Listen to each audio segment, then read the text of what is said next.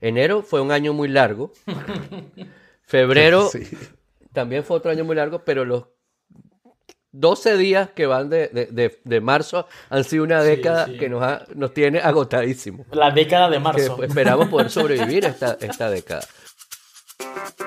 Esto es Robot, un podcast para humanos hecho por humanos que trabajan para un robot. Y este es el episodio 196 de Robot, grabado el 13 de marzo de 2019 y titulado Para copilotos zurdos.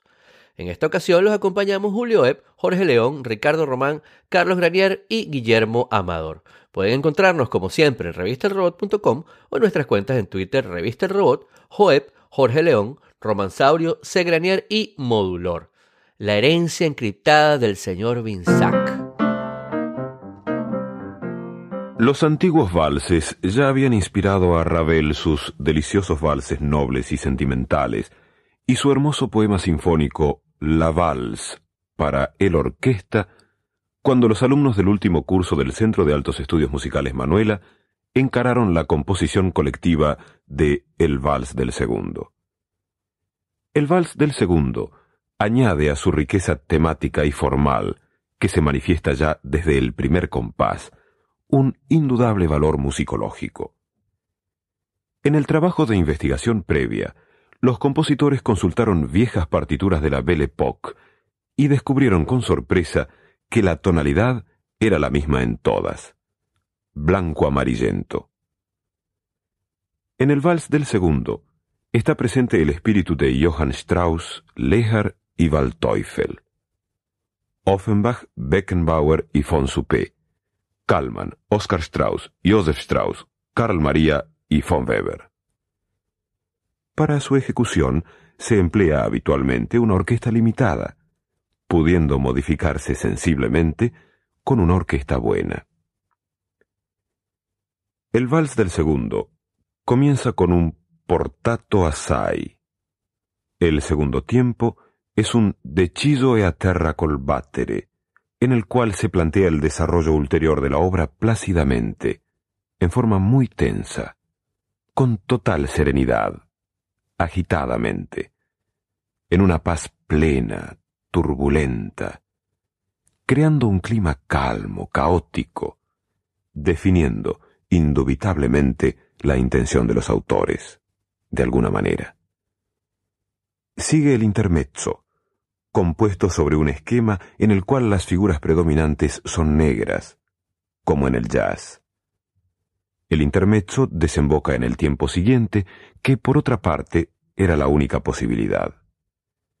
Se trata del levar el angüente, que establece una atmósfera de bacanal. Las cuerdas cantan, ebrias de gozo, mientras los oboes se superponen a las flautas. El desenlace es abrupto. Un pizzicato tanto de ritmo alocado, paradójicamente a cargo de las cuerdas. La agrupación bien antigua de La agrupación Viena antigua de Le Luthier ejecuta el vals del segundo.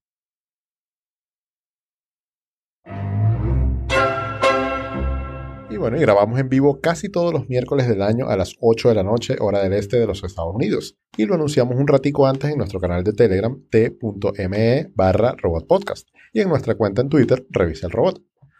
Pueden vernos y chatear con nosotros durante la grabación en elrobot.live. Si quieres sugerir un tema, corregirnos o enviar un comentario, puedes hacerlo a Twitter, a Revista el Robot, o escribiendo a editor arroba revistelrobot.com. Chévere.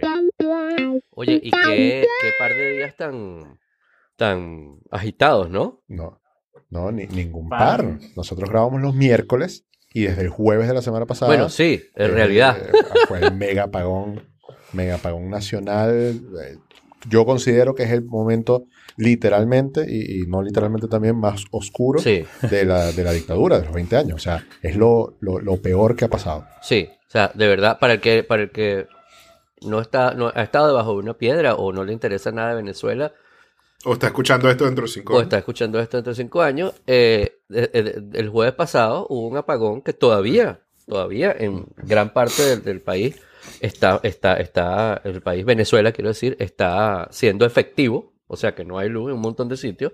El gobierno dijo hoy que está, muy cómico, em, el, está restablecido el servicio en el 100% del territorio, menos en algunos lugares. Bueno, o sea, 100% en todo, ¿sabes? Pero esas son las nuevas 100% matemáticas en todo, no menos en algunos lugares, animal. Exacto. Es como la gente que dice totalmente gratis. Eso no se dice así, porque si es un poquito no gratis, entonces no está. Exacto. ¿Es gratis o no es gratis? Es como la gente que El mejor ejemplo de eso es cuando, cuando hablan de, la, de las mujeres embarazadas. Está, pues, está un poquito, embarazada. preñada. No. Un poquito preñada. Como, entonces es como la gente que tam- también, para seguir con los ejemplos, la gente que dice confirmado, para cualquier cosa que dice. Confirmado. Sí. O sea, me, me echaron este chisme, confirmado. No, confirmado no, Ah, sí. loco. O bueno, no está dicen- confirmado. Bueno, no está- no para serte confirmado. honesto, Eso es una fija que es mentira. Ajá. sí. No, entonces, bueno, ese megapagón, eh, por supuesto que mm, debido a, a- a la, a la gran corrupción del, del- del- del chavismo, de la banda delictiva que es el chavismo, que no es un gobierno, no es una, un régimen, una banda de malandros, que se han robado todos los reales, que se han robado más dinero que ha entrado en, bueno, pues en No. Europa para su reconstrucción. O sea, No solo eso, increíble. Guillermo, sino que pidieron, se robaron todo lo que había, pidieron prestado y lo prestado también se lo robaron. Claro, O sea, que ellos son unos ladrones, nada más saben robar. Y entonces, además de eso, el- una, de la- una de las represas hidroeléctricas más grandes del mundo, la cuarta más grande del mundo, todavía hoy, que es el Guri, que fue construida en la democracia antes de, de- de- del chavismo, este, le, han ido quemando las turbinas porque no le dan mantenimiento, porque no les da la gana, etcétera. La última turbina que quedaba prendida se quemó. Entonces los animales estos dicen que es un sabotaje, dicen que una nave espacial se posó sobre unas antenas. Hoy hoy pe- la peor, un, eh, camión, bueno, usted, un panel en un, canal que- de propaganda que se llama BTV. Este, dijeron, eh, ustedes vieron Duro de Matar 4. Bueno, esa película, ahí muestran qué fue lo que nos hicieron a nosotros. Un camión va rodando por la ciudad y va apagando y hackeando todos los sistemas y los servicios. Yo, what? Duro de matar cuatro. ¿Tú me estás hablando en serio? O sea, y los tipos del gobierno ahí mirándolo. sabía que habían cuatro. Yo creo que hasta hay cinco. Sí, ¿no? exacto. Bueno, no sé. Yo, yo llegué Este- hasta la de la de los botellones. Hasta la 3. Esa es la de los botellones, ¿no? La que hacen 4 litros de 5 litros. No, Que no me con- acuerdo. No sé, no sé. Claro, que sale. Yo me acuerdo que la Samuel primera es la, la, la, la- la película navideña por, por, por default. Por ¿no? excelencia. Esa es Home Alone. Exacto. Entre otras cosas que, que, que- que se generó gracias a este apagón es que las industrias en Venezuela, al sur de Venezuela, hay un área muy grande que se llama Guayana, en el estado Bolívar, que es donde están las, las industrias básicas, que era la Corporación Venezolana de Guayana. Otra cosa que hizo el- el- el- la democracia. Eh, ahí se producía eh, aluminio, acero, oro, todo. Las- los capós en las puertas de los, de los Cadillac que se ensamblaban en, en- en Detroit venían de, de- de allí. La- Las la- hojillas que de Gillette de- que se vendían en el mundo, las, ahí venía el acero. Los chasis de la Homer también. Bueno, imagínate tú. Este, y entonces los animales estos, como han destruido todo, por supuesto, entonces cuando se fue la luz, no tomaron las previsiones y eso, esa, eh, el, mineral de, aluminio va en como unos tobos gigantes que se llaman celda. Entonces eh, quedaban 79 operativas de no sé cuántas, 200 que habían antes. Y esas 79 ten- se quedaron, se apagó todo y quedó, quedó el mineral líquido adentro, se secó y no hay manera, no hay manera de eso sacarlo de ahí. O sea, tienes que tener toda la electricidad del mundo para poder generar el calor para separar eso. Entonces esa- esas 79 celdas que quedaban se murieron, se acabaron. Entonces todo el, el, eh, Benalum y Alcázar ya no existe. O sea, está allí, pero no funciona. ¿no? Gracias a la corrupción de Chávez, de Maduro y de toda esa basura de gente que, que tomó nuestro país, ¿no? Y otra de las Mi cosas papá era- que... mi papá fue presidente de Interalumina, Ajá. Que es la empresa básica que produce el material Mm. primo para Alcázar y Benalú.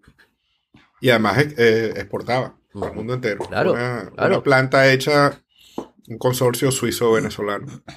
No, Y era una cosa que no te imaginas. una, una belleza, una cosa así que parecía, parecía una planta de Intel, de esas que uno veía en los comerciales. Claro, es que de hecho cuando Perfecta, hicieron... limpia. Cuando hicieron Guayana, cuando hicieron todo, esa- todo ese complejo de allá, eh, eh, Puerto Ordaz fue la primera ciudad de Venezuela que fue diseñada como ciudad Mm. desde el principio. O sea, era una cosa que venía la gente de otros países a estudiar, cómo era la ciudad, y no sé qué. Se, se- se diseñó pensando en, en su crecimiento en el futuro, bla, bla, bla, bla, bla. Sí, bueno, y, y el punto también es que este, esta falta de electricidad tiene repercusiones en todos los aspectos de la vida, por supuesto. Claro. En, en los hospitales, en, en temas como eh, estas, estas celdas que, que- que se perdieron, en temas como el- la conservación de los alimentos. Eh, Sí. sin, sin electricidad las neveras obviamente no funcionan y la, la comida No, se la, daña. la salud mental de las personas Y- también. Eso, eso ha sido Claro, la, la psiqui. Eh, también, No, y ¿qué la pasa? falta de comunicación El- fue una cosa que no- nos echó para atrás como un siglo, ¿no? Porque la gente estaba completamente incomunicada, ni siquiera los teléfonos fijos funcionaban. Ajá. llamabas a Venezuela. Y era una cosa increíble. pero eso no se ha acabado. Era Walking ojo. Dead. Sí, es que tú llamas, o sea, tú, a veces escribes en los grupos o, o llamas a Venezuela a decirles qué es lo que está pasando, porque no tienen ni idea, o sea, Sí.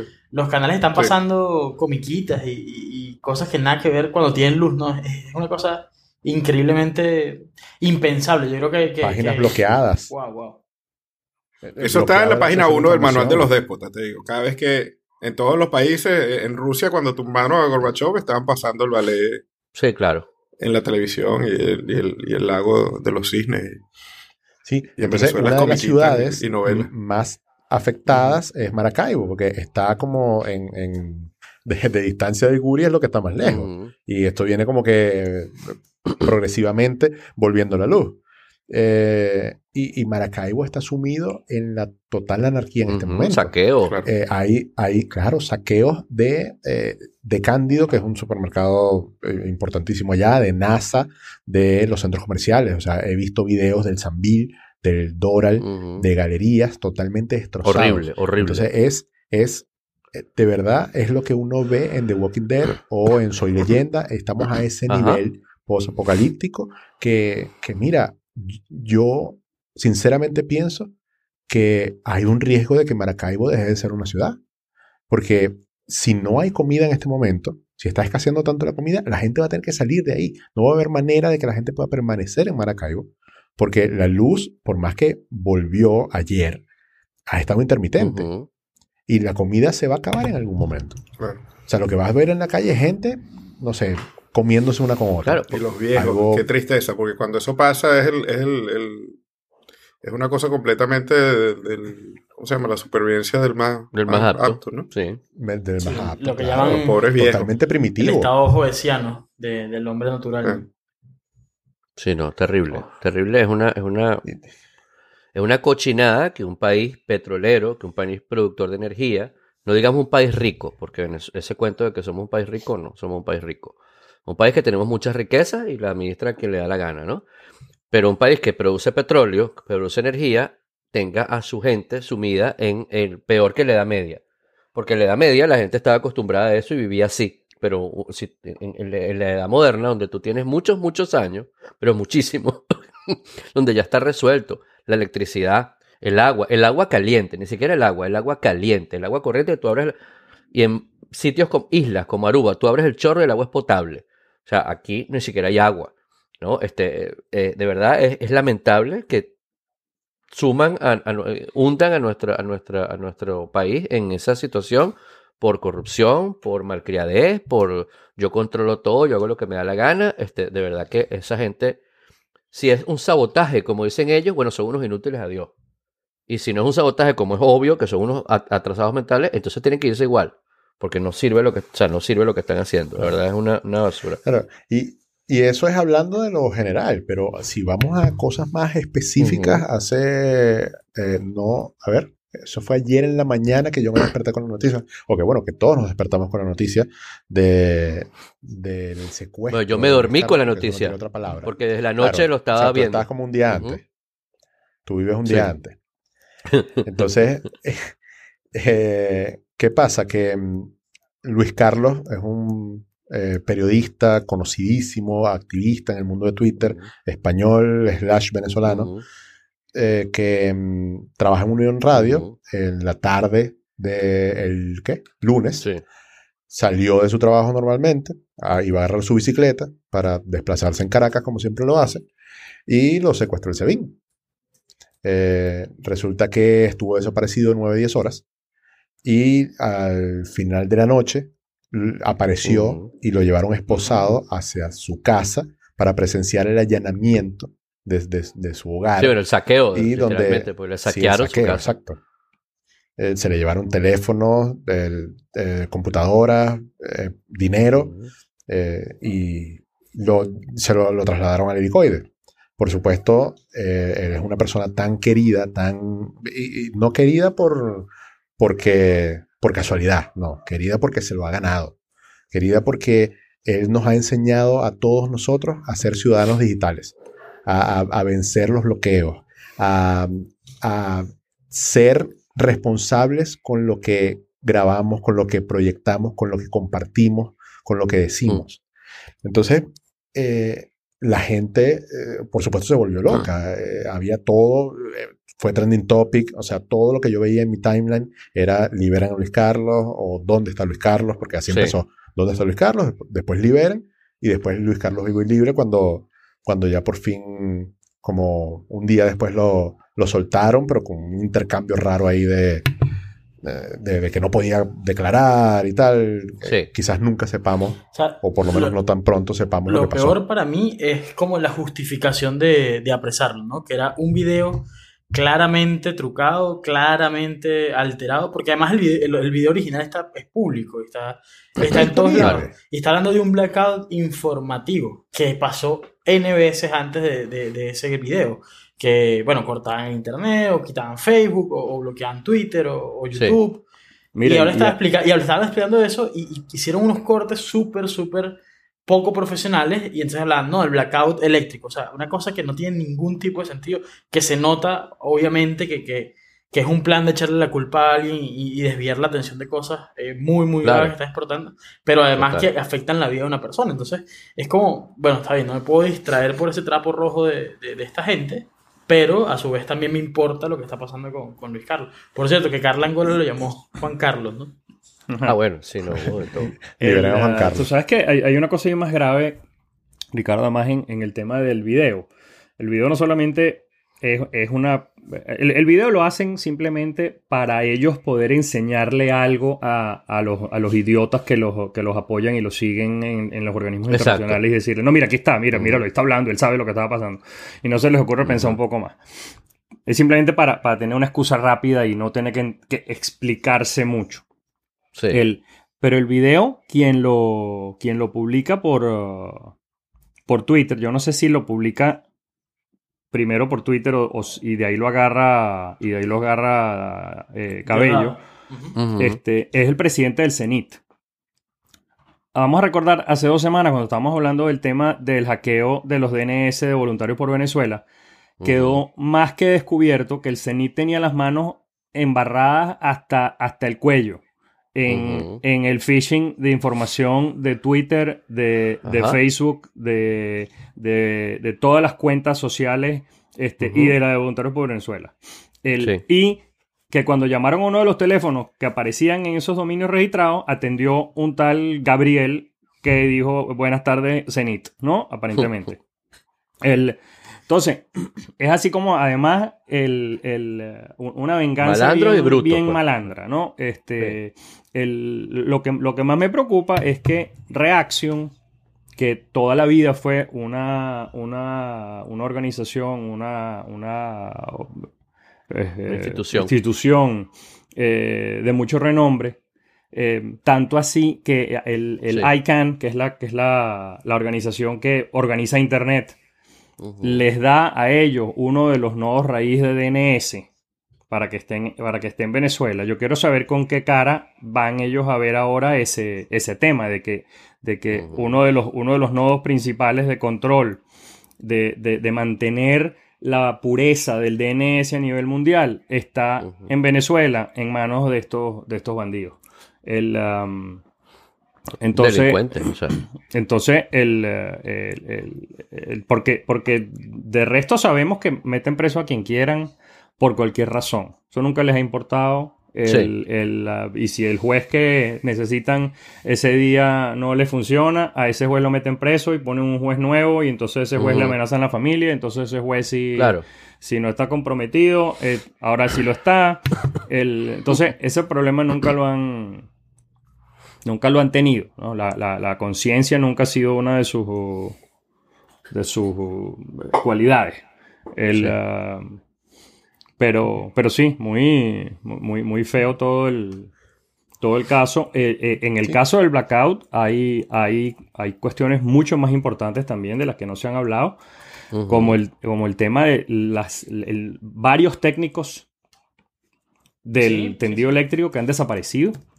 Este, uno de los cuales estaba cuando hubo el apagón el, ah, y ese desapareció y misteriosamente ahí se murió en un motín.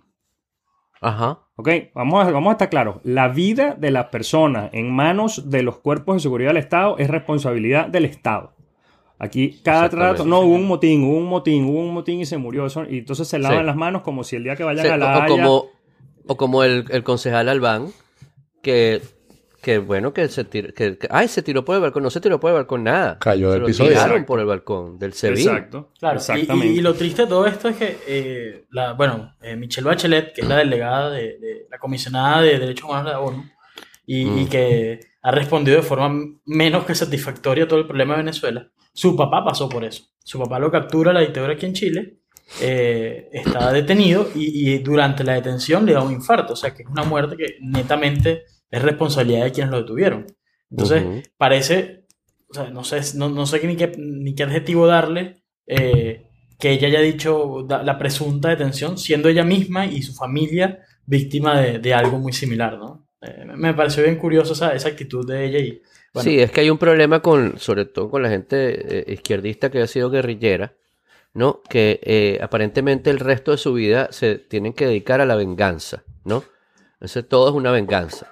Entonces, Sí. su- su- se, se ponen a trabajar en el gobierno eh, para vengarse de los demás.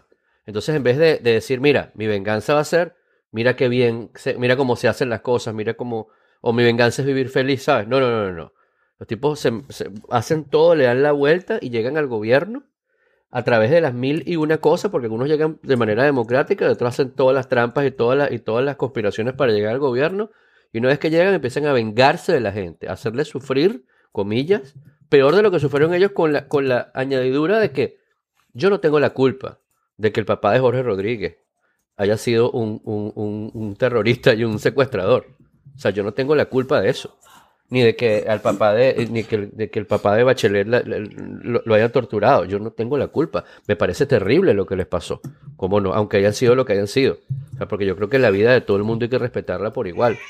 Pero, pero que, que su vida sea vengarse de todos los demás y destruir la humanidad, porque, porque verdad que es una, es una cosa, uno está, yo, yo vivo muy lejos de Caracas, a pesar de que yo, mi, mi, mi, mi, cabeza y mi corazón están en Venezuela siempre porque soy venezolano, porque me da dolor ver cómo destruyen lo que nuestros padres, nuestros antepasados y nosotros mismos construimos. Pero a pesar de que yo estoy lejos y podría decir que estoy seguro, yo, yo digo, estos desgraciados, o sea, en cualquier momento me- llegan a la puerta de mi casa. ¿Qué les impide llegar a la puerta de la casa a estos delincuentes? Son unos delincuentes que tienen el poder y, y, y, la- y las alforjas de un Estado millonario para hacer lo que les dé la gana. Sí. Esa gente hay que detenerla, o sea, donde estén. sí, sí, sí, no, es un La peligro tiene para que la aprender a vengarse. Sí, tienen que aprender a vengarse. Tiene que aprender a vengarse, porque yo recuerdo cuando yo entré a la universidad en, en aquella época, hace muchísimo tiempo, bautizaban a la gente y el bautizo este, era cortarle el pelo a la gente, porque o sea, nos gustaba tener el pelo largo. ¿no? Y mira, mira como lo que le pasó a Julio. Me acuerdo de eso. Sí. Y te cortaban el así. pelo cuando entrabas a la universidad. ¿no? Y, y yo entré a la universidad y, y decidí que lo que me iba a salvar que me cortaran el pelo Ajá. era, era una actitud de, de amargado y atravesado. Y todo el mundo me veía la cara y decía, "Con este carajo no me meto. y me funcionó. Y me funcionó. Y después te lo cortaste tú mismo. Y, bueno, Después ese- quedaste así. Ese es otro tema, muchos años después.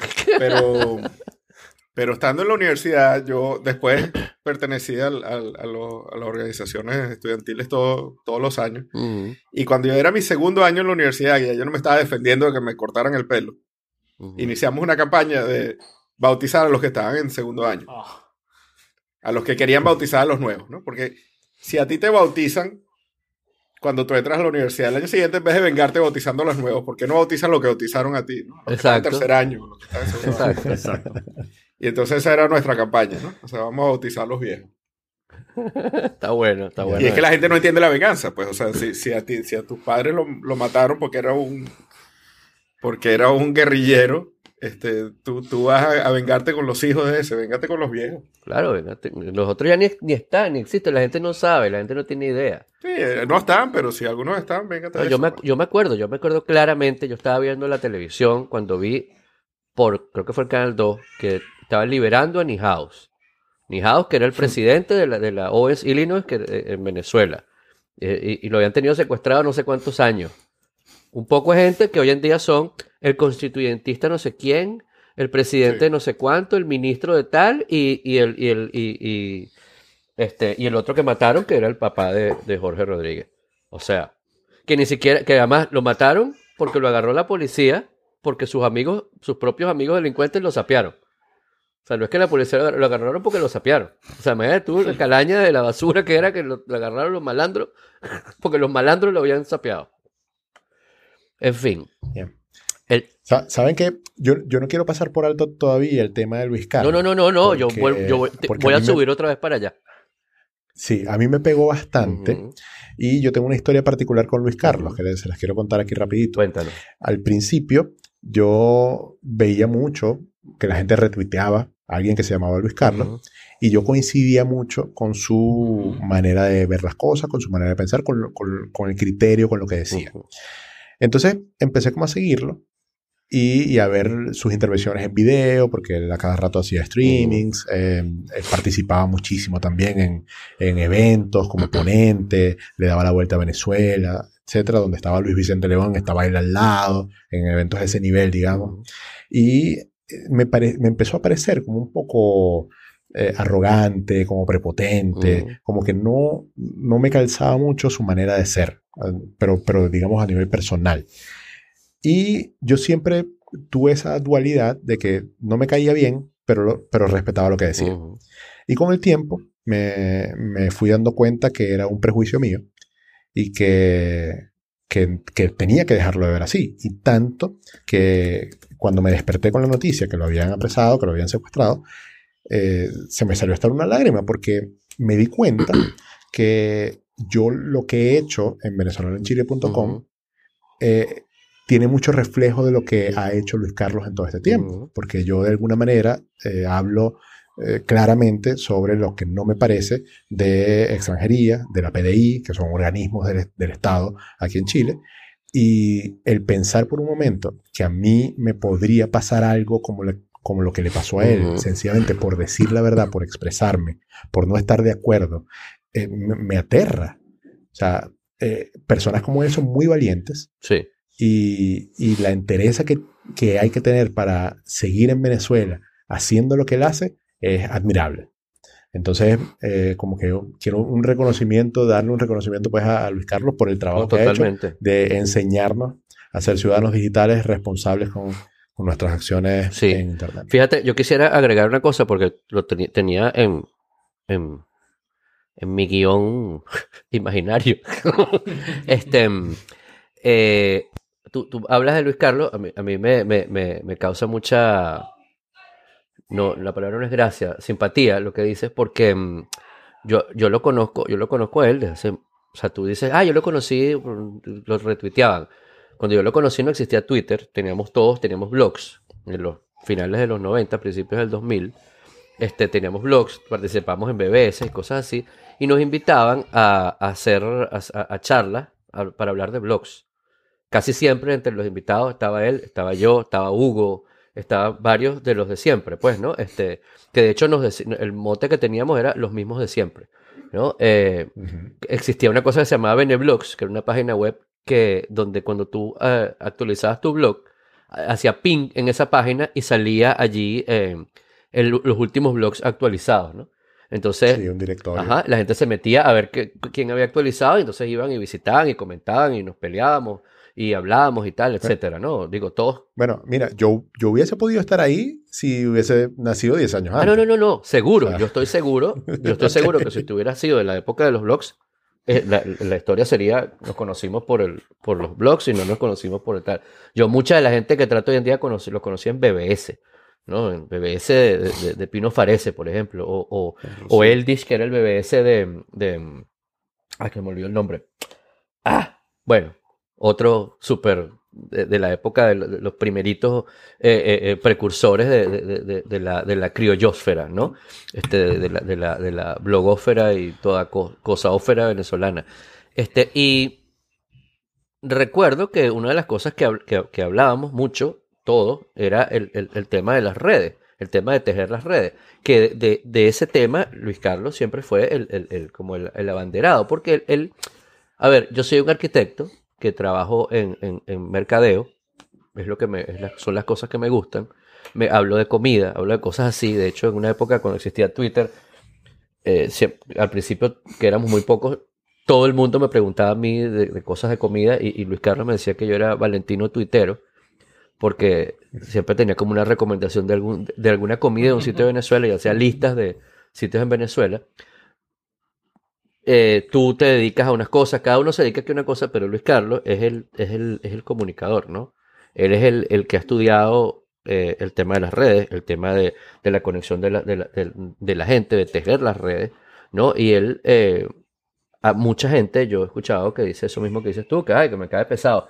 Pero es que él, su manera de, o sea, él, es además profesor, y yo que soy profesor, uno cuando es profesor habla- empieza a hablar de una manera en la cual la gente dice, porque uno está contando una cosa como, como es y cómo debería ser y cómo lo deberías hacer y ya, ¿no? Entonces la gente te dice, ah, es que eres muy chocante, porque hablas como con mucha seguridad. Bueno, si sé lo que estoy hablando, tengo que hablar con mucha seguridad para que me, para que me crean y, y lo, y lo hagan, ¿no? Pero él, pa- particularmente, siempre ha estado tejiendo redes, ha dado cursos de, de- de todo tipo de fe y alegría, eh, eh, era asesor del Nacional, este, o es, no lo sé. Eh, y es un chamo que, que de verdad eh, eh, mm, ha seguido construyendo esas redes y esas cosas y enseñándole a la gente. eh, y ese tejer esas redes, eh, de alguna manera, es lo que hizo que nada más estuviera 24 horas eh, eh, eh, en poder secuestrado por las autoridades, ¿no? Cuando, cuando nosotros hacíamos el Twitter, yo, eh, una de las cosas que yo le decía a la gente es que la- la- las, las redes sociales son como los rizomas, que es una, una teoría filosófica de unos franceses que se llaman de, Luz y Guattari, que son como las redes de los, de los, de la, con las que se conectan los, mm, las raíces de los árboles, ¿no? Que ellos van por la tierra buscando el alimento. Los seres humanos vamos buscando la conexión con otros seres humanos. El tema de que somos gregarios y todo esto, ¿no? Eh, esos rizomas, esas redes, las humanas y las, y las de los árboles, si tú la cortas por un lado, ella busca, ella le da la vuelta para conseguir, en el caso de los árboles, el alimento, en el caso de nosotros, la comunicación.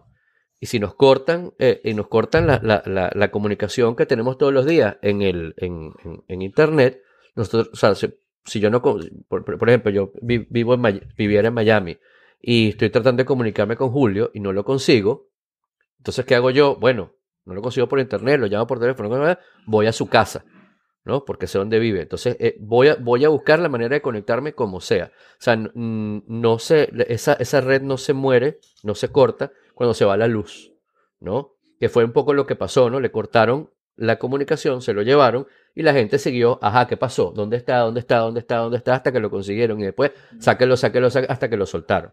¿no? Este, por obviamente la, la- la- simpatía que, que- que- que toda la gente tiene por él y porque además, en mi caso particular, una de las cosas que me, lo que me, me, me molestó, me o sea, cuando yo estaba, yo estaba en, en- en mi casa y veo la noticia y lo que más me molestó, me reventó, es que eh, Carlos es un muchacho que, traba, que, que, que es de, no, no es una persona, de, no es un millonario, no es un, no es un tipo que tiene grandes eh, lujos, en la- o sea, es un tipo que trabaja, como todos nosotros, trabaja para vivir, ¿no? El tipo, sí, lo conocen aquí, lo conocen allá, trabaja en la, tele- en la radio, tal, sí, como no, pero el tipo estaba yendo de la radio a su casa en una bicicleta, en bicicleta, y lo paran y le dicen, se lo, se lo llevan, lo amenazan, le dicen, su, su, su esposa, eh, Naki, eh, eh, está, eh, está en un tratamiento oncológico.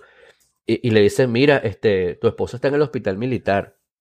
O sea, eso es una cuestión de, de no tener corazón, ¿entiendes? Le dieron, lo, lo golpean Se, se y llama se lo llevan. trato cruel e inhumano y es una violación de los derechos humanos No, de no, cualquier persona. por Es supuesto. Y le dicen, cruel. te vamos a sembrar un, un cadáver en tu casa hoy. O sea, tú te imaginas el, el terror que ha tenido que sentir ese muchacho en ese momento y durante todo el tiempo que estuvo incomunicado, sin saber si lo que le estaban diciendo y los cuentos que le habrán dicho y las cosas que le habrán dicho que no sabemos. Sí. Eh, Imagínate tú lo que estaría el, el tipo pensando de la broma. O sea, además después llevan, le saquean su casa. Un tipo que, o sea, de verdad, no, no, no que, ay, voy- ah, bueno, ok, voy con la tarjeta de crédito a la esquina y compro otra computadora. O sea, le quitan su manera de vivir, que es su, su- sus equipos para trabajar. Y entonces además lo vas a acusar porque tú- ustedes tienen que ver la hazaña con la que los chavistas lo insultan en Twitter. Y dicen que sí, que claro, que cómo no, que él es el, el, el cerebro de ese, de ese sabotaje, que no sé qué. O sea, ese chamo, él, él, él quemó el Guri con las ondas electromagnéticas y el rayo láser de la nave espacial. Oye, o sea, es- es- es una, es una, como tú dices, es algo que le puede pasar a cualquier persona, pero que le pasa a una persona que, que, que- que- le echa tanta bola, que está trabajando, que estaba trabajando, que estaba mont- en bicicleta para su casa y, lo- y, lo- y le haces eso. O sea, eh, eh, eso no es ninguna, eso no es ningún eh, eh, socialismo. Ay, eso es el, el- el- el- para los pobres, la inclusión y la cosa. No, son unos delincuentes. Son unos delincuentes que yo en este- desde ese momento yo dije, mira, se acabó la cruz y se acabó con esta gente. Esta gente no sirve para nada. Ninguna de esa gente que defiende nada lo- sirve para nada. Gracias a Dios por lo las redes, admirable- porque las redes lo liberaron. Sí, sí. Lo más admirable de todo, yo no sé si ustedes vieron el video, yo supongo que sí. Dura más o menos 30 segundos de cuando él está en la calle, que lo soltaron, Ah, sí. y, y con, con una sonrisa en la cara, Bueno, claro, te dice soltaron, que chamo. rompió el récord. Ah, sí, sí, sí. No, bueno, pero, pero, pero ya va. De lo que acabas de vivir. No, no, no, total. Pero de- No, te- yo- decirlo, decirlo, rompimos el récord nosotros, seguro. de- claro, de, de la detención más, más corta. Y lo más importante es que estoy con Naki.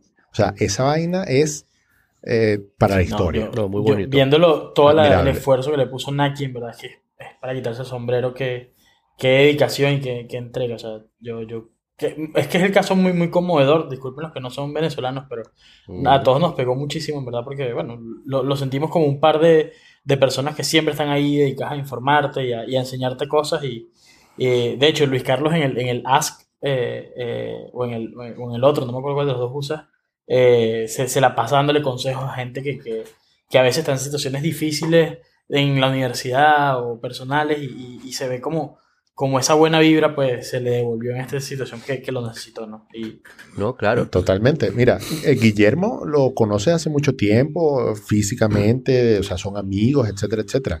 Uno, yo nunca he cruzado palabras con Luis Carlos, pero siento que lo conozco, porque la- las redes sociales crean eso. Cuando son bien usadas, eh, eh, crean esos lazos. Y, y me, me hacen sentir a mí una empatía, un- una conexión real con una persona con la que ni siquiera he cruzado palabras. Sí. O sea, es súper fuerte. Sí, bueno, imagínate que el primer tweet que hicimos, y lo de los primeros, eh, las 10 primer- las 10 personas que estuvimos en el tweet una de ellas fue él. No, o sea, Siempre presente. Jordi, él, siempre. no sé quién. Hugo, que no, Hugo no estaba. Hugo estuvo como en el 50. Sin vergüenza, nunca quería ir. Bueno, nada, entonces, eh, ayer fue un día, eh, bueno, toda esta semana ha sido una semana. Enero fue un año muy largo. Sí. Febrero Sí. también fue otro año muy largo, pero los 12 días que van de, de- de- de marzo han sido una década sí. que nos, ha- nos tiene agotadísimos. la década de Que marzo. esperamos poder sobrevivir esta, esta década. ¿No? Este, en fin, este, gracias a Dios, eh, eh, todo salió bien dentro de- de- de- del desastre que puede ser cualquier cosa en, que tenga que ver con el gobierno, con, el, con la dictadura venezolana. Este, y gracias a Dios las redes que, tejió lo, lo, lo lograron sacar de, ese foso horrible este, y, está en su casa. Estaba en, en las notas, puse que todo lo que ha pasado en estos días del, del, del, del, del apagón, me recuerdo una serie que le estaba comentando a Carlos más temprano por, por chat, este, que se llamaba, eso es un unitario, es una miniserie que es lo que se llama El día que se acabó el petróleo, que lo pasaron en RCTV en los 70, no sé, los 80. Sí, creo que era de Cabrujas. Ajá, que era, era tal cual como lo que se imaginan. Era una. Venezuela, un día amaneció, no había petróleo. Entonces la gente en la calle los carros no prenden, la broma no funciona. Ese tipo, un tipo le cambiaba un Malibú a un chamo por una bicicleta y el chamo le decía, ¿y qué voy a hacer yo con eso? Y se iba con su bicicleta. Bueno, Está bueno eso. Cosa de la generación los Simpsons y Cabruja. ¿Sabes que hay Los Simpsons y un, hay un dicho muy famoso que dice que se acabó la edad de piedra y no fue porque se acabaron las piedras. Exacto. El, el- cuando, se, cuando se acabe la edad del petróleo va a quedar muchísimo petróleo. Y los que, no lo, los que no lo supimos aprovechar para crear riqueza, pues no sé, nos los comeremos con cucharita. Sí, estar ahí, no sé, para aprender Para hacer lámparas.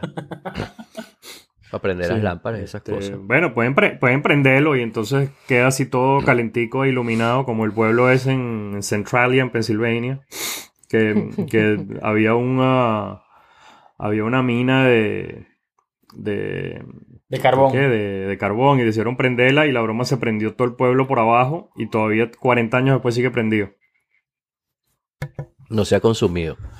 Sí, ahí sigue. pues, No hay cerveza que No valga. hay cerveza que Quedan, valga. quedan como cuatro personas que todavía viven ahí, que dijeron que se quedan ahí hasta que se mueran y ya. Loco. Sí, O El no pagan calefacción en invierno. También está interesante. eso. tam- también. Exacto.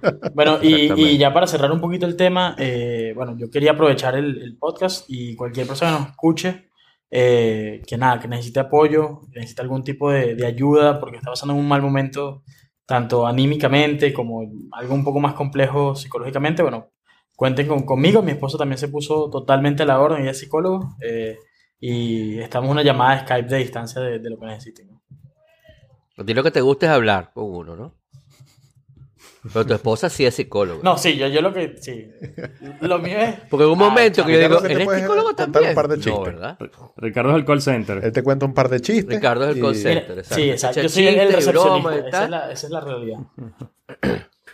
y mira, y yo, yo he hecho muchos chistes, pero en robot eh, no quiero porque me pueden me puedo quedar sin el puesto de, de host. No, tú puedes echar chistes. Aquí nosotros no sacamos a nadie por chistoso. Este, ¿qué? Depende, no, es que no he Este, escuchado los chistes, Guillermo. La verdad. Ah, ok, ok. Eso es lo que pasa. Ok, ok. No, no, preferimos que, que trates de promocionar a tu esposa, que sí es un poco más seria. Claro. Que te iba a decir, este, que, bueno, y, y- y ya que seguimos saltando de un lado para el otro, casualmente o no, ayer fue el, el aniversario de, lo que llaman el, el World Wide Web. Es así, 30 años. Que es millennial. ¿Mm? Es millennial. La web. Es millennial la web. Es millennial la web. ¿Qué edad tiene? 30 años. 30. Recién cumplido. 30 ¿Y ahora los millennials son los que tienen 30 o es que empezaban en una época? No me acuerdo. Del año 80, ¿no? No, De- empezaba en el 84. ¿No es en el 80? 84. No, Bueno, 80 no. depende de a quién leas. Exacto. Y Aquí, cómo te convenga. Y como te convenga. Sí. aquí todos llegaron No. a tener modem de dial-up. Sí. Yo. Sí. Mira, Eh, Jorge se va a reír sí, porque sí. yo estaba con una clave robada que había en el colegio rodando y era Binsac, Binsac. Claro que sí. Acabas de, de crear una conexión neuronal, de recrearla, Claro, ¿me yo, entiendes? yo tenía un cable, en mi cuarto no había teléfono y tenía un Ah. cable que había hecho yo mismo artesanalmente con todos los pedacitos de cable que traían los teléfonos y que no usábamos. Armé Una uno y venía del cuarto de mi mamá. Dice, claro, cuando, yo- estaban trabajando, lo que no estaban en la casa, yo pegaba mi cable y me conectaba, pero cuando llegaban veían que el desastre que tenía, ¿qué es esto? Sí, Puras sí, sí, sí, uniones. puro, claro. y cuando No. Pura y la unión. gente llamaba al celular y que, mira, estoy llamando a tu casa y está ocupado, ¿qué sucede? No. aquí- Sí, pero Vinsac, a- ahora que lo dices, yo quisiera saber quién era ese señor. El señor Vinsac. Binsac. Era, Él- él- claro, él nos regaló. era, mucho era una cuenta nosotros, de, o sea, de CanTV, de. Dial-Up, que, Ajá. bueno, nada, se, se distribuyó en, la- en el colegio y todos lo usábamos. Y todos nos conectábamos por ahí. El equivalente tú. hoy, el equivalente hoy a una cuenta familiar de Netflix. Exacto. Mira, cuando yo, cuando yo, la primera vez que yo, yo, tú, yo me compré un de la modem. familia era todo Maracaibo, ¿no? Exacto. La familia, todos los primos, primo, primo, primo, todo Maracaibo. La primera vez que yo me conecté a- a- con el modem, pero no a internet, que compré un modem, yo estaba de viaje Y entonces, eh, eh, eh, en, en, en Aruba. Y en Aruba había una tienda de cosas de computadoras, electrónicas, no sé qué. Y yo veo arriba de, un- de los anaqueles una caja de un modem. De 14.4, era un bicho. Perro, pero o sea, avanzadísimo. era Sí, eso les iba a preguntar. ¿Cuál fue la velocidad del modem que usaron por primera vez ustedes? 14.4 y en esa época el de 8 era el... el de 8. De seis. 28. No, 28 no, no, no, 28.8. no, no, No, no. An- Antes, antes. No, era el 14 de- fue el Ah, primero que usé. 9600. Pero el que era popular en esa época era el de la mitad de eso. ¿El de nueve- nueve- 9600 Ajá, o el de... el 9600. 9600, Sí, exacto. O 4800, 9600, 2400. Para que entienda, no había ningún proveedor de internet en Venezuela, sino Reaction. Este, yo agarré y fui y, y- y fui y, y creé una, una cuenta en Reaction, ¿no? Este, de, de, de, mm, me inscribí porque, como investigador, este, para que me diera una cuenta de Reaction, este, y no tenía ni modem ni nada, me dieron la cuenta y yo, ay, ahora qué hago con esto. Conseguí el modem, yo, ah, modem, perfecto, esto es lo que necesito. Entonces después la computadora la conectas, una Mac, ¿no? Este, una, una, una cuadra, mentira, una, cen- una Centris eh, 660 AB que tenía conectores atrás de audio y video. Era una cosa modernísima de 25 MHz. Eh, y eh, conecto el modem y la broma no funcionaba, no funcionaba, no funcionaba. Entonces que la- esa Mac, ese sistema operativo no venía con un, con un, un pl- plugin, no me acuerdo cómo se llamaban esas cosas antes de la Mac. Un, bueno, una, Una un- extensión. una había, extensión. había un libro, el libro que fue icónico fue el libro de Adam Hanks de Tidbits, Ajá. que era algo así como, no me acuerdo, como cómo comenzar con el Internet o el Internet en las Macs. Y había Ajá. que leer ese libro para entender cómo. Yo conseguí saber que Conectarse necesitaba una extensión que se llamaba MacTCP, Mm, Exacto. Y entonces yo empecé a buscar MacTCP por todos lados. Eh, fui para muchos sitios a pedir MacTCP, a tiendas, a tiendas, a, a- ¿cómo se llamaba una que estaba en el CCT grandísima? Em, Mi costo. mi cost. Buenas, mire, yo estoy buscando un Pero programa que se yo- llama Yo trabajé ahí como seis meses. MacTCP. El tipo, el tipo era loco, el tipo pensaba que yo tenía otra tienda de Mac. Me decía, no, tú eres de la competencia. Y yo, ¿qué? Yo tenía como 17 años, 18 años. Yo, what the funk. Este, total que conseguí MacTCP porque un amigo que trabajaba en CompuServe me dio, me dio en un disquete la extensión. Wow, CompuServe. Sí, de hecho, abrí una cuenta en CompuServe porque ahí supuestamente tú podías tener conexión a internet. ¿No? Este, lo cual, como todo el que tuvo CompuServe, CompuServe sabe, eh, no, o sea, podías tener conexión a CompuServe que se conectaba de alguna manera a internet, ¿no? Sí. Este, entonces me logré conectar por primera vez a un BBS, al BB al BB a un BBS, no me acuerdo cuál era, pero era todo texto, ¿no? Y yo, wow, internet, wow. Después a BBS que tenía una interfaz más chévere, que era el de Pino Farese, que era Spaceship Earth. Este, Nunca, por mucho tiempo. nunca jugaste Risk en los bebés en Caracas. Claro, cómo no, imagínate. El Risk era buenísimo. sí. Era divertidísimo. ¿ustedes se Ya, acuerdan en qué año entraron a Internet por primera vez? ¿Cómo? ¿Ustedes se acuerdan en qué año entraron a Internet por primera Chamo, vez? yo tenía, yo tenía un modem 1200 la primera vez que me conecté. Eh, para echarte un cuento, cuando en el año 84 Anoto mucho antes que yo. yo tenía una, una, una PC. Ese año nací Ok, yo. yo tenía una PC. Yo no había nacido, tal 84. cual. Que creo que era así como que la única PC que había, no sé, en. No sé, que yo supiera. Este, Esa. Así sería de primitiva, que traté de correr Flight Simulator cuando Flight Simulator era en verde y negro. Y, y no podía porque no tenía tarjeta gráfica. Funk. Entonces logré conseguir una tarjeta gráfica, entonces lograba volar en Flight Simulator en, en wireframe verde y negro. Después me, después me regalaron una AT, que era, perro, tenía un disco duro de 20 megas. El, ah, y algo así como 600, no, y un, y un mega de memoria. Un mega, entonces no sé, un mega de memoria. Y eso era la época que uno tenía que habían estos programitas con los que corrías, optimizabas la memoria para que pudieras cargar el juego y para que o sea, Ah, y entonces sí, sí. usabas la memoria extendida y la eh, eh, entonces es un desastre. Había un programa en Mac que se llama RAM Doubler. Ajá, exacto. Bueno, Era esto para- era lo, lo Por mismo. software te duplicaba el RAM. Lo mismo, y entonces sí, entonces comprimías el RAM, entonces el RAM era como un zip file en RAM. O sea, una broma, las cantidad de cosas que uno tenía que hacer para que esas computadoras funcionaran. Este, pero yo me acuerdo, yo me imagino que en esa época, 80, y- 84, 85, eh, uno se conectaba a los BBS locales. Eh, yo a veces, cuando tenía el, cuando conseguí el modem, pero no me acuerdo cuándo fue que conseguí el modem, si fue, porque no fue ahí mismo, el modem fue más adelante. Este, Cuando llegó CompuServe, tenía una cuenta CompuServe.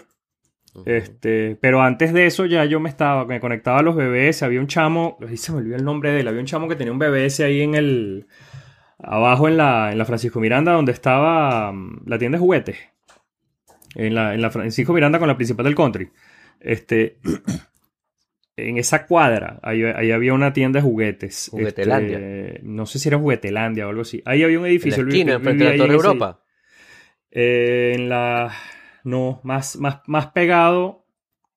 Ma- Imagínate que vienes bajando por la principal del country, llegas a la Miranda y cruzas Ajá. a la izquierda.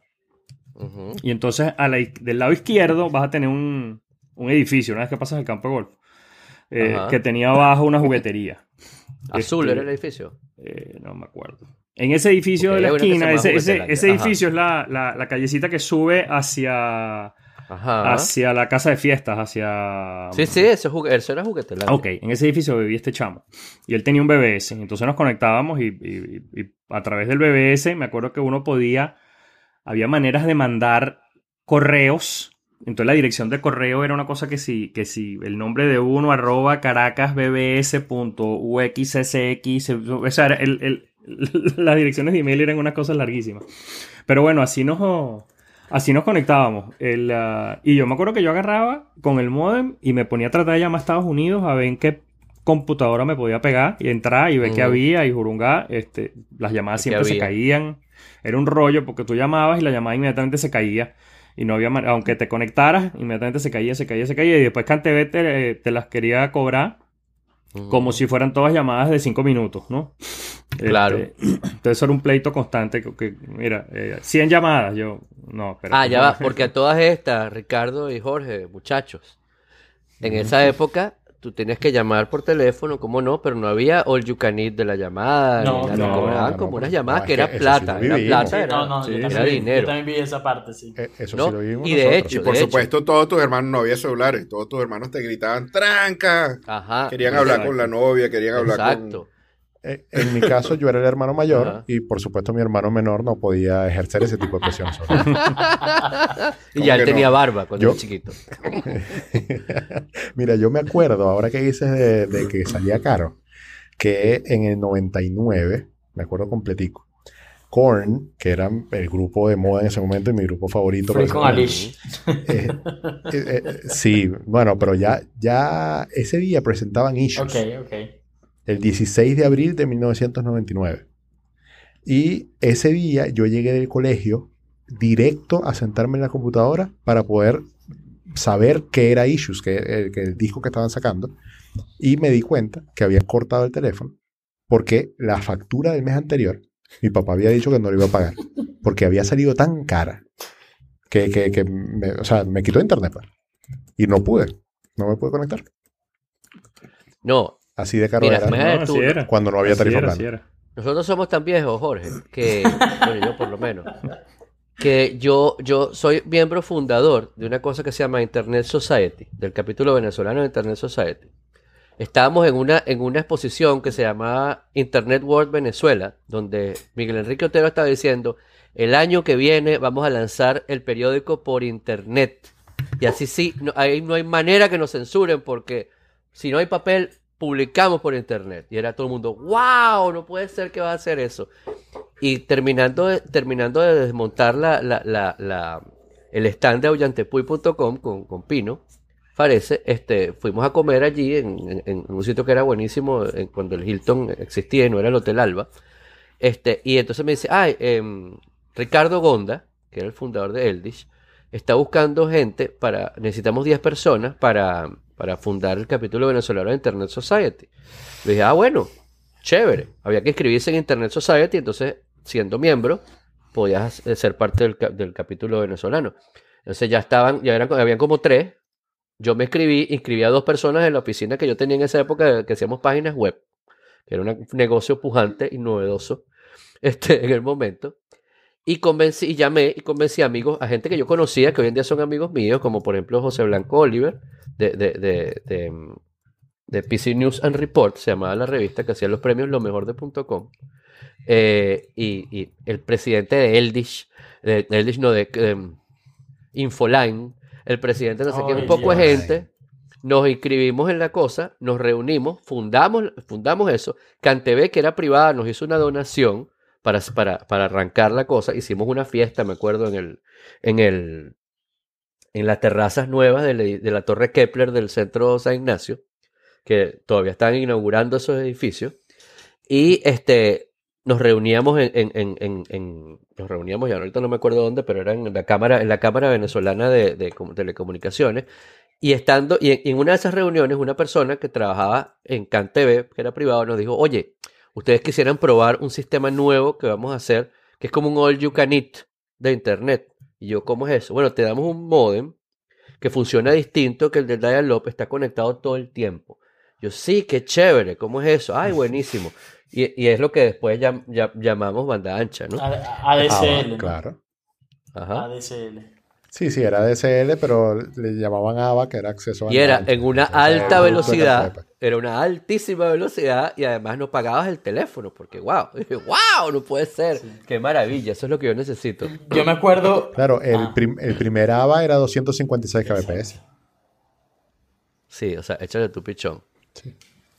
Mira, Y creo Sí, que que es más o menos la misma velocidad que ahorita en Venezuela. Cuatro veces dial-up. Exacto. Más o menos la velocidad que ahorita me yo me acuerdo conversando con un pana. los 90. Diciendo, bueno, imagínate cuando, cuando avance más el internet, que podamos darle play a una canción y la escuches en eh, seguido, sin tener que estar buferiando ni descargando nada. Yo, me- Bueno, yo me acuerdo haber dicho esa frase eh, como el año 2000 o 99. Ay, qué tiempos aquellos, vale. Entonces, bueno. Sí. Bueno, Vicente, en 10 años cuando escuches este podcast, ya, ya sabes que, que sufrió tu papá en su niñez. tu papá Vicente, pero. Bueno. en 10 años estés haciendo cosas más interesantes que escuchar. Sí, Exacto. Mira, y... Sí, y- vaya usted sabe por qué pruebas estén buscando si están escuchando este podcast. Sí, Ah. a, menos, a menos que se esté tratando de, de limpiar el nombre de su padre. Deberíamos dejarles, dejarles pistas en los podcasts para que tengan que oírlos todos y lograr. Sí, sí, sí, sí, la-. Podemos hacer un guion de 100 podcasts. Sí, a- a- antes de morir dice que bueno hijo te dejé toda la herencia encriptada en los podcasts de Robot. Exacto. Exacto. La clave de hoy, Vicente, es Oye, en estos Z. días escuché, eh, fue en This American Life, que hubo un canadiense gracioso que dejó una, una fortuna. ¿Tú lo escuchaste, Guillermo? No, no lo he escuchado. Un, un canadiense a principios del siglo XX. Ujú. eh, voy a decir algo así como de los años 20. Dejó- eh, murió millonario y sin herederos y dejó una fortuna, dejó el, el testamento, fue como una echadera de vaina. Y entonces el tipo le dejó todo su dinero a la mujer que tuviese más hijos en 10 años. Y eso generó una locura en Canadá de gente tratando de tener todos los hijos del mundo en 10 años. Y, y bueno, fue una cosa obviamente muy criticada y En gente... Venezuela lo hacen también. Las mujeres el pobres promoviendo la inmigración. Perro, ¿quién, Y- quién ganó? Esa gente se inventó un sistema de puntos y unos abogados que hay que pagar para traer Sí, inmigración. era un tipo, era un jodedor, pues era un jodedor. Y, y bueno, eh, hay que escucharlo. Hay que Y al escucharlo, final era millonario el tipo o no. El tipo es multimillonario. Se Ah, murió porque para qué pues. Ah, no tengo nada. Ah. No, no, se murió multimillonario y hubo una mujer que se lo ganó. Pero la broma fue algo terrorífico, pues, porque, porque bueno, hubo gente, prostitutas y, y, y- y generó toda una, una discusión en Canadá de lo, Ética. de lo imagino. terrible del concurso, ¿no? Claro. Algunos problemitas. Sí. Y, y por supuesto, gente diciendo que eso no, eh, haciendo acciones civiles para que eso no, no se hiciera, ¿no? Una broma terrible. Eso, un, un This American Life hace como un mes, tal vez. A ver si lo encuentro y se los pongo en las notas. Mire, y Ay. Facebook está caído, ¿no? Facebook está. todavía no sé Facebook, si- Facebook Ha pasado sigue- buena parte del Casi día Facebook. Instagram y Messenger Yo no me enteraría. con, con caídos y, y con problemas de intermitencia y WhatsApp con problemas para enviar archivos Sí, multimedia. yo no he podido mandar ni fotos ni, ni notas de voz por WhatsApp el día de hoy completo. Yo estaba Sí. mandando una historia en, en Instagram de robot para invitar al, al programa, pero no, se produjo un error, vuelve a intentarlo. Desde la tarde. Sí, sí. Bueno, y Y a mí, no sé, me, me da como un fresquito. Yo, yo quisiera que esto se mantuviera por el tiempo y así no tengo ese problema, ese dilema Pero bueno. de, de salirme o no ¡Comunista! salirme, sino que ya me lo, me lo o sea, facilitan, como, como un problema tuyo va a ser problema de los demás. No, o sea, Por eso dije yo por quisiera. mucha rabia que, que no va a nos pueda pasar. dar Facebook y sus prácticas criminales, este, tú no puedes acabar con una, in- una industria así de un solo golpe, ¿no? O sea, es como... Es, es un problema para, para mucha gente que no tiene la Sí. culpa. pues. Aunque yo siento cierta afinidad con Jorge y no saben el placer que me da que ni me enteré. Porque Claro, que- yo, yo me enteré porque lo pusieron en Twitter. Exacto, si, si acaso. A mí me risa el poco de gente en Twitter. Ah, un tipo puso, arroba salecino, puso, bienvenidos eh, amigos que vienen desde Facebook e Instagram. Esto se llama Twitter. Por favor, no saquen las manos por las ventanas, no se asombren, no sé qué. La gente se ofende aquí. Súper cómico. Está bueno. Pues sí, Sí, bueno, y también estaban diciendo que no había sido eh, un problema de un bug o algún problema interno de Facebook, sino que era un ataque sincronizado. Entonces, es, eso es noticia en, en- en evolución. No sabemos si. Eso sí es, es ser comunista. Echarle la culpa a un ataque. Bueno, lo, lo vivimos esta semana, sí. Por cierto, yo no sé por qué, pero la, la gente eh, en Twitter y en todos lados está diciendo que Guri es analógico. Y es mentira. Ajá. Guri tiene sistemas de control distribuidos digitales. Eh, Ah. De hecho, yo trabajé con uno similar. Me bajé el Creo- paper creo que de- lo que- lo-. Claro, pero está, Y yo trabajé con uno similar y... pero está conectado a internet. No, no debe, bueno, No. no debería, porque va- para comenzar las consolas y, y los servidores todos están corriendo sobre Windows XP o Windows 2000, así que eso no, es- no debería estar ni cerca de, de- de una conexión de internet. Ah, pero ahí está el problema. O sea, que no hay que hackearlo, se hackea solo. Sí, sí. Casi que- Pantalla azul, pantallazo azul. Lo único peor era Sí. Windows Millennium Edition, pero... Creo, creo, creo que se están. O sea, hay, hay dos cosas. Los que dicen que es, eh, que es analógico, creo que lo que están tratando de decir es que no es. eh, que no está conectado a internet. Eh, porque obviamente había unas interconexiones de fibra y eso. Ahora, lo que están diciendo los balurdos estos es que. Es que el, ah, si no son las, ah, las tarántulas voladoras estas de, de, de Trump que vinieron y se posicionaron arriba de los cables como película de ciencia ficción de los años 50, Sí. este, Se chuparon la y corriente. paralizaron todo, el, es que, no sé si ustedes han leído el... Dime. Aló. Ahora se me congelaron ustedes. El... ¿Me oyen? Sí, Sí, sí, sí, sí. cómo no. Sí. Ok, que se me congelaron todos. El, am, el, no sé si han leído el cuento de, de Stuxnet. No, pero cuéntanos. No. Sí, Stuxnet, claro, es Stuxnet es, la, es, es un, un virus que desarrollaron. eh, la- se, se cree, o no sé si ya por fin se determinó, pero se cree que lo habían desarrollado entre... eh, eh, se pensaba que había sido Israel o que había sido Estados Unidos, o que había, pero que había sido algún país, ¿no? Ahorita no, no me acuerdo exactamente si, si al final se determinó de quién, quién era, pero se pensaba que por la cantidad de recursos que había detrás del- de lo que hicieron, eh, tenía que haber estado un estado atrás de eso. El, um, es un virus que está hecho específicamente para tumbar las máquinas centrífugas que tenía Irán con las que hacían el proyecto de uranio, de, uranio, de enriquecimiento de uranio. El, uh, el- las máquinas de enriquecimiento de uranio, como sabrán, tampoco están conectadas a Internet. El, uh, el- pero estos a través de unos pendrives eh, que algún gafo agarró y se llevó para la oficina y metió, Ujú. lograron infectar estas, estas centrífugas y el, y el virus lo que hacía era, cuando detectaba que había una centrífuga Siemens, modelo tal, y que estaba en tal sitio, o sea, ciertas cosas que le decían, estás en Irán, el, uh, sin, sin- sin tener cómo obtener esa información de internet o de otras cosas, Empezaba a modificarle la velocidad a la centrífuga, más rápido, más lento, pero el dashboard lo mantenía en verde. Entonces la centrífuga se quemaba. El, ah, entonces me parece que últimamente la conversación han tratado de tirarla por ahí, de que ellos tienen unos sistemas que no son open source, porque cuando, cuando los fueron a cambiar no los cambiaron, y que entonces por ahí los metieron. Este, el, ah, que obviamente pudiera ser una excusa muy buena si ellos tuvieran esa, esa eh, infraestructura como una tacita de plata perfecta, ¿verdad? Pero ese no es el Exacto. caso, entonces, entonces eh, nadie les cree. Bueno, ellos se, lo Claro. ellos se lo creerán, ¿no? Pero han cambiado de... de- el, el problema es que han cambiado de excusa como cinco veces y, Claro.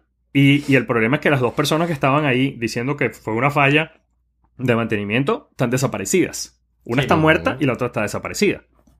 Entonces, el, ah, pero el, ah, el- el del Stuxnet hay un, hay un documental bien chévere, se los voy a mandar porque sí vale la pena verlo desde el punto de vista de hacker, es, es, es magnífico, es una de esas cosas que dices, wow, cómo, Mm. cómo se, cómo se fajaron en hacer una cosa pero tan, tan exacta y después cómo lo detectaron. Yo me estoy leyendo el libro ahorita de, de cómo, cómo la encuentran y cómo se dan cuenta de lo que es. Pero, pero volvemos al otro punto. Esta gente tiene la, la infraestructura militarizada desde los últimos 20 años. Mm. Han votado todo el mundo y han puesto solo gente de su, de su máxima confianza, que no, por, Exacto. que no por eso significa que sean competentes, sino que son de su confianza. Exacto. Este, y está todo militarizado. Y todavía entonces me vas a decir que los hackean y les hacen todas estas cosas. No, Entonces, lo, lo del hackeo es una, una excusa. A ver, es que ni siquiera es, un- es una excusa, porque si tú estás Claro, trabajando. pero es que no pueden dar esa excusa si. No, si es que el no, es una excusa porque. Tengo si- todo guardado en la caja fuerte. Yo soy el único que tiene la combinación. Me lo robaron. Ya, un momento. El problema no es ese, el problema es eh, la desinformación. ¿no? Tú puedes decir lo que tú quieras. Claro. Y, y eh, haber controlado todos los medios hace que la gente no sabe qué creer.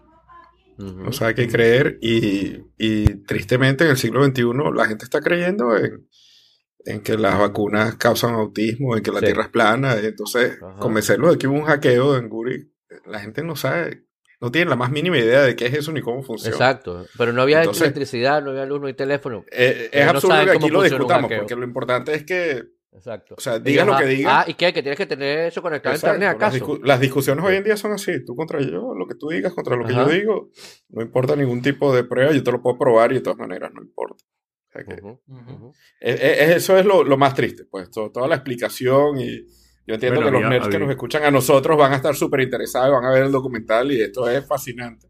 Mm, Pero desde el punto de vista de la discusión y de lo que está pasando no cambia nada. Sí, Muy triste. Miren, eh, voy a hacer un instant follow-up ya. y estoy viendo aquí que hay un GoFundMe que está haciendo alguien para Luis Carlos y para Naki, que ya lleva recaudado 2.500 dólares Ujú. con la intención de que de ayudarlos pues a ellos a Y por fin ese ya descubrieron si era de alguien que los conocía o no. Mira, el, el cuento lo seguí completico por Twitter. Eh, lo, fun- lo, lo hizo una muchacha. eh, al parecer la muchacha es súper seria y, y ha trabajado en, en varias campañas con- contra el cáncer y todo esto. Y ella lo hizo sin decirle nada a ellos. Y, y como que bueno, cuando lo cuando se hizo viral, como que oye, pero ¿qué es esto y tal? Es falso, no sé qué. Y como que después salió todo el mundo diciendo, no sabes qué, sí, eh, eh, ellos lo aceptaron y tal, ya se pusieron en contacto y, y si van a aceptar la donación. Ok. Cool. Pero no, no donaría hasta verla en la cuenta oficial de Luis Carlos, como él nos enseñó.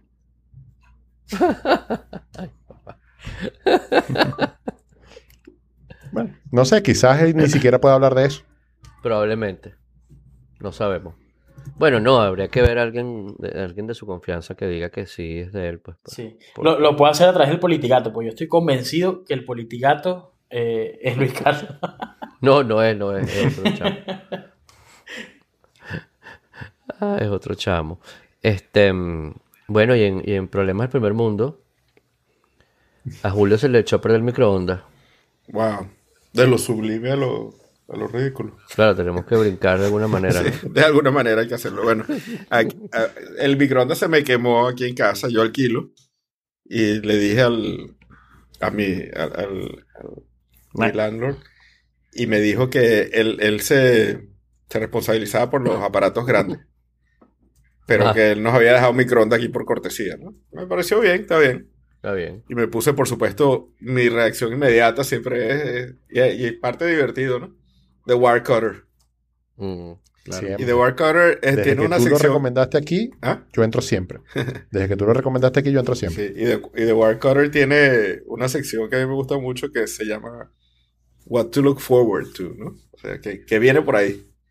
Y entonces ellos mencionan que Amazon tiene el, el microondas de Amazon Basics.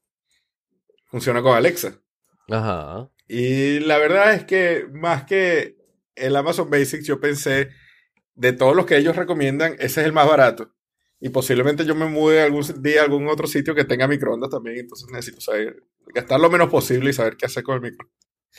Total que pedí el, el microondas Amazon Basics y funciona con Alexa y es muy divertido porque le puedes decir que te haga cotufa o, o que te hierva agua o que, o que funcione por dos minutos o que eh, vaya a media potencia por un minuto. Yo, yo- yo no sé con el microondas, porque igual tienes que ir a meter las cosas, ¿no? Claro, este, eso fue lo, lo primero que uno piensa es eso, ¿no? Es como que no te salva Este- ningún paso intermedio. O sea, igual tienes que pararte frente al aparato y ahora, pero- ahora, pero- sí, ya le, ya le una utilidad. No, Si pero eres es un chévere que no tengas ni conspiranoico- que apretar nada, Alexa. ¿Cómo? Si eres un conspiranoico que crees que los microondas dan cáncer, está está súper Ah. bien porque lo metes las cosas ahí, te vas a tu cuarto, obviamente eh, forrado en plomo, ¿ok? Donde no hay ningún tipo de, de radiación electromagnética y desde allí gritas para que Alexa active el, el microondas. Esa, esa combinación es bien interesante. Alguien que, que cree conspiraciones, pero además tiene, Pero o sea, está, tiene- algo tiene como un- Alexa. una casa inteligente. El bright side. Ver. estás claro que te No, vamos a hackear la Alexa y te vamos a hacer que a las 3 de la mañana, ¿no? con la- Divertido. Mira, exactamente eso mismo pasa con las multifuncionales inalámbricas, que tienen un escáner que te tienes que parar para meter la hoja Claro. para poderla escanear. Sí. Eh, yo, yo estuve leyendo y bueno, antes que nada, el microondas más económico que había, la recomendación de, de, de Wirecutter, el, el- la recomendación inicial de Wirecutter cuesta 90 dólares y el de Alexa cuesta 60. Mm. Y, y es curioso, ¿no? Porque cuesta 60 y funciona con Alexa. Y después me di cuenta leyendo los comentarios que es bien interesante para la gente que tiene, que tiene discapacidades. Mi suegra está ahorita con nosotros y mi suegra tiene una especie de una variación de Parkinson, le tiemblan mucho las manos. Y le cuesta mucho este, hacer touch, escoger, por ejemplo, tiempos y cosas. Entonces, en ese sentido suena bien interesante, ¿no? Que tú le puedas decir exactamente lo que tú quieres. Y, y la Karina, eh, lo que se le ocurrió fue meter la cotufa en el microondas, preparar la película, tener todo listo en Netflix y después decirle a Alexa sin tener que pararse. Y después dice, Julio, busca la cotufa. Claro, alguien tiene que ir a buscar si se la quiere comer. ¿no? Esa parte todavía Alexa no la ha resuelto. Pero un poquito más de detalles del cuento, bien simpático. Este, por supuesto, yo trato de evitar todas las tiendas que puedo y tengo Amazon Prime y quiero que las cosas me lleguen en dos días. Y dije, sí, yo puedo vivir dos días sin microondas. Y iba a llegar el sábado. Y el sábado, estando aquí en casa, me llega un mensaje de UPS diciendo que intentaron entregarlo y no pudieron y que lo van a entregar el próximo día hábil. Mira, desgraciado. Que fue mentira, porque estábamos Claro. aquí. Exacto. Y yo estoy seguro que el, el repartidor de UPS posiblemente se ah. enredó la vida y, y dijo, esto, esto, esto no lo voy a entregar. Y dijo, intenté entregarlo y no lo entregué. UPS es especialmente malo. Sí, y funcionó de maravilla porque lo que pasó entonces fue que el domingo, que yo tenía un tiempito libre, llamé a Amazon y armé un peo. Y dije, mira, este tipo no intentó entregar nada. Este, yo soy miembro de Prime y el tipo sacó su, su abrió la computadora y dijo, Julio, tú eres cliente de Amazon desde el 96. Yo ni siquiera sabía que Amazon existía en el 96. El tipo que me atendió, ¿no? Y entonces, sí, y soy cliente de Prime y quiero, yo quería que el microondas me llegara en dos días, ahora va a pasar cuatro días sin microondas, porque usted puede creer que yo no soy un animal y no voy a ir a una tienda a comprar un microondas. Y entonces me dijo, ah, bueno, este, lo que vamos, lo que puedo hacer por ti, voy a poner tu reclamo y lo que voy a hacer por ti es que te voy a descontar 25 dólares. O sea, que te salió. Con- O sea, que me ¿Te terminó saliendo en? Salió como en ¿Ah? 25 dólares. ¿Te en terminó saliendo en 35 cuánto? dólares el microondas eh, con Alexa. La otra cosa genial de que tenga Alexa en el microondas, que, que me di cuenta después, es que el reloj se sincroniza por internet. Ah, no, Eso vale. es, no, no, eso ya, vale los Ya 35 con dólares. eso ya voy a comprarlo. Ya, ya. Ya está listo. Yo no sé cómo los microondas no tienen una pilita para eso. o sea, porque, pasa tanto. Ideal tanto, millón de que- dólares de robots. Exacto. Sí. Tal cual. Una pilita de, de reloj. El otro día que hubo el cambio de horario, yo estoy desayunando y digo, ¿qué? ¿Todavía son las 10? ¿Qué? Qué raro.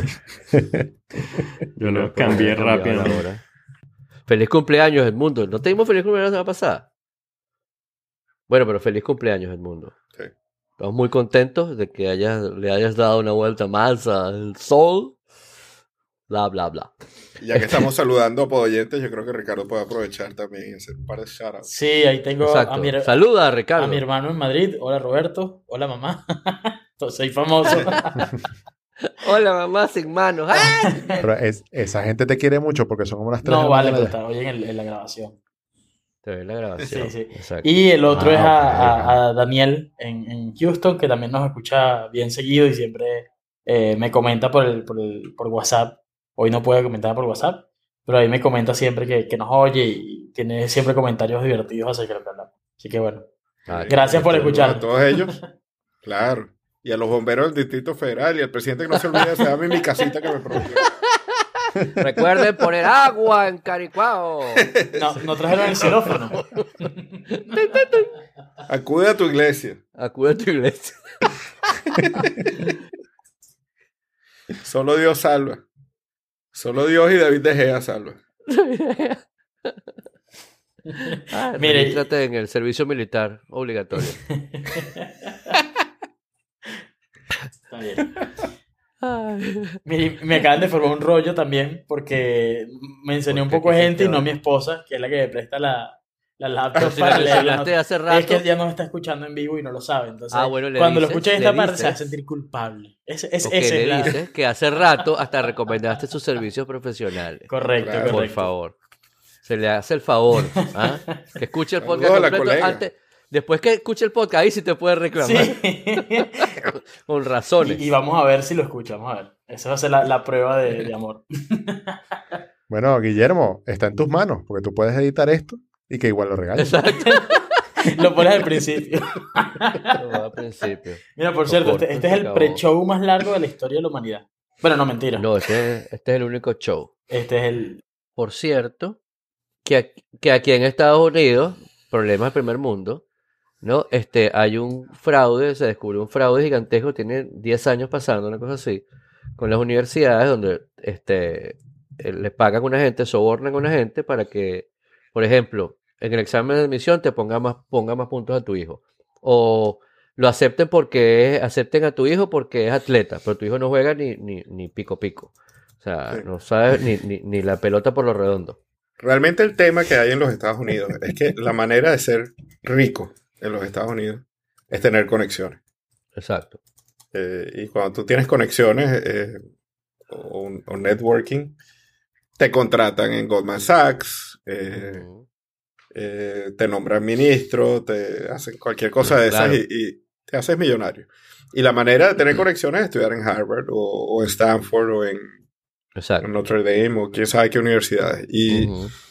eh, lo que hizo una, una gran noticia de esto es que hay un par de actrices de Hollywood implicadas, además de gente muy, muy rica, ¿no?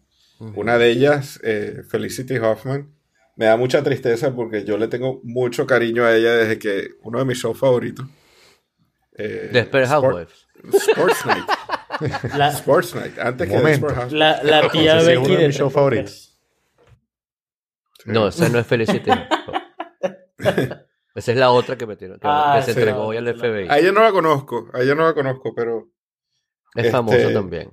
sí, pero bueno, este, muy triste, ¿no? Muy triste. Sí, es muy triste, porque gente- y- Porque además gente que ya tiene, ya tiene conexiones, entonces paga para que sus hijos entren en esas universidades para tener conexiones donde otra gente está luchando, estudiando, haciendo, por ejemplo, yo conozco gente muy cercana que está haciendo un portafolio de sus hijos jugando fútbol para que le den una beca, por ejemplo, ¿no? sí. Este tú, por ejemplo. Este, y, y que, que triste que venga una gente y en Photoshop haga el portafolio de unos chamos que no juegan nada. Entonces le den una, le- lo hagan entrar a la universidad porque son unos son atletas y no son atletas nada. Entonces, eh, es, es- es muy, es muy fuerte y además es un delito federal porque eh, esa gente que está haciendo la mm, eh, que, que se aceptó trampa, los la trampa, aceptó la- a los sobornos para hacer la trampa, son eh, compañías em, eh, non-profit. Mm. Entonces esas donaciones que estás dando, ese, ese soborno en manera de donación, son libres de impuestos y además te descuentan impuestos. Entonces estás evadiendo impuestos, que es lo más grave que puedes hacer tú en este Claro. país. Este Pregúntale, Sam. pregúntale a Wesley Snipes. Mira, Sí. eh, yo leí un artículo hace como seis meses, un año, de alguien que decía si te ganabas el Powerball, que estaba como en 5 mil millones de dólares, algo así salvaje, eh, que la mejor opción que tenías era montar una fundación. Primero, porque con esa cantidad de plata ibas a ser una de las tres fundaciones más ricas de todo Estados Unidos. Segundo, la cantidad de impuestos que te rebajaban era absurda. Así que, que casi no ibas a pagar nada por haberte ganado el premio. Y tercero, la cantidad de influencia que tenías era tal que podías recomendar a tus familiares cercanos para que los pusieran en, en boards y, y directorios de, de otras compañías que fueran aportantes a tu fundación. eh, o, o- u otras que recibieran donaciones de tu, donativos de tu fundación. Y era como que la mejor jugada que podías armar si te ganabas este Powerball porque ibas a ser millonario por generaciones, generaciones y generaciones sin pagar ni un dólar de impuestos. Sí, no. Todavía mejor que eso sería montar una iglesia. Tal cual. Tal cual. No, no, Por no, cierto, que me acordé de un cuento que, que me echó un coach de Matías, que él conoció un muchacho venezolano Mm.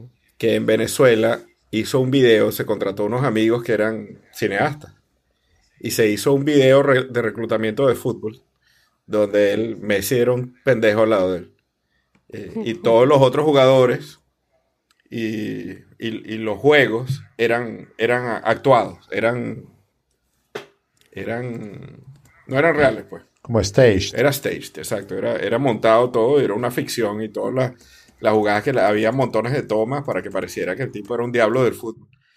Y el video lo logró a conseguir una beca full en una universidad de División 1 en los Estados Unidos. El tipo fue a la universidad con una beca full y apenas lo vieron jugar. Se dieron cuenta que el tipo era un fraude. Pero no lo podían votar porque ya le habían dado la beca por un año. Al final del año lo votaron A patadas. y el tipo consiguió una beca en otra universidad, solo con decir que él había estado becado full en una universidad de División 1. Hizo dos años de universidad hasta que lo votaron de la segunda y hasta ahí llegó. ¿Cómo se enteraron? Ay, mira una Con carta de recomendación de, aquí el amigo. ¿Qué? Y es- esto es una persona que, esto es una persona que el, el, el coach de Matías, que es venezolano, el coach de Matías del colegio lo co- conoce personalmente. Dios. No, aquí. Guillermo, ¿tú todavía sigues jugando el Powerball? Claro. Ok, bueno, entonces Fundación y Teslas. Claro. Pero los Ah, no, Teslas sí. van por fuera, ¿no? No, no, no, no. Tesla mientras lo sigan vendiendo, si no, bueno. Yo estaba, la otra opción era Range Rover, pero esto, eh, hicieron recall de un montón de Range Rover porque contaminan mucho, no sé qué. Este, y sigo teniendo que comprar la misma cantidad de Tesla, eso es lo bueno. Mira, Jorge, ¿tú has, el color. tú visto alguno en Chile? En Chile No, no, No, hay, pero debe no, haber. no hay, ni uno. No hay. Voy a No, preguntarle pero aquí a- hay, aquí hay sitios donde se puede cargar Sí, carro. de hecho, sí. ¿Qué carro? Eh, los que he visto son Hyundai, pero no. Es como están muy pilotos todavía. Yo Le no sé si yo les preguntar comenté a- que un amigo mío compró un Tesla, eh, un Tesla 3 y me dio un paseíto. Ah, no. Sí, sí, nos contaste. Ah, sí. Sí. Y probamos el, el- el sistema autónomo, bien Sí, interesante. cómo no. Este amigo es un amigo del fútbol, por cierto, y tuvimos un, un torneo en Bradenton, que es muy cerca de Tampa, tres horas y media de Florida. Y De Miami. viaje en Tesla. Y ¿Ah, sí? El rango es más o menos justico. Y allá hay Eh, donde cargar, ¿no? Obvio. Aquí hay donde cargar en todas partes. Pero en el camino también hay, ¿no? En el Turnpike hay... hay En el camino hay, claro, el tema es que si quieres una carga más o menos es como media hora, ¿no? Pero cuando piensas que puedes hacer 300 millas, 300 y pico millas, Ajá. entonces a lo mejor en la parada de media hora para, para comer o algo así no está mal, ¿no? Claro, te estacionas, comes, mientras estás comiendo estás cargando. Él fue de, Ma- de Miami a Tampa de un solo jalón. Hay una estación un gigante ahí, gigante en el Turnpike, eh, que tiene una feria ahí gigante. Sí, sí. ¿Cómo que se llama esa? Port algo. No, Port San Lucio más adelante. Eh, bueno, esa que está ahí. Sí, que ahí tiene va. como 200 puer- puestos de Tesla ahí. Sí. Superchargers, no sé qué. Por cierto, que lo que, me- lo que sí me asustó 30 es que en la pantalla gigante el Tesla te deja, te deja usar un navegador. Y trata de bloquearte un poquito cuando estás manejando, pero puedes navegar más o menos. Hay unas páginas, si te pones a navegar estupideces, te bloquea, pero puedes buscar cosas Direcciones y cosas. Mm, Qué cool. Bueno, no solo direcciones, puedes usar un navegador, puedes buscar cosas en Google, por ejemplo. Que es una cosa medio rara. No entiendo mucho la lógica de, Bueno, pero es que para los pasajeros debería servir. Pero es que no es para el pasajero, o sea, es una cosa... Sí, porque sí. el, dia- el- bueno, el, el copiloto, por ejemplo. Claro, pero tú... e- Es incómodo para el copiloto porque te Porque queda, está volteado como así un pelín queda en todo el centro. No está volteado, está, está, está frontal, pero queda en todo el centro. ¿no? Es un poco exagerada la pantalla realmente. Bueno, para copilotos zurdos, pues. Puede ser. Para copiloto zurdo. Bueno, entonces, nada. em, Tesla. Te lo dije. Agradecemos, como siempre, a nuestros queridos sponsors, Pau Clothing, venezolanoenchile.com, Dharma Saludable y Positivo y elmodulor.com y, por supuesto, a Edmundo Vázquez por acompañarnos durante la grabación de este episodio.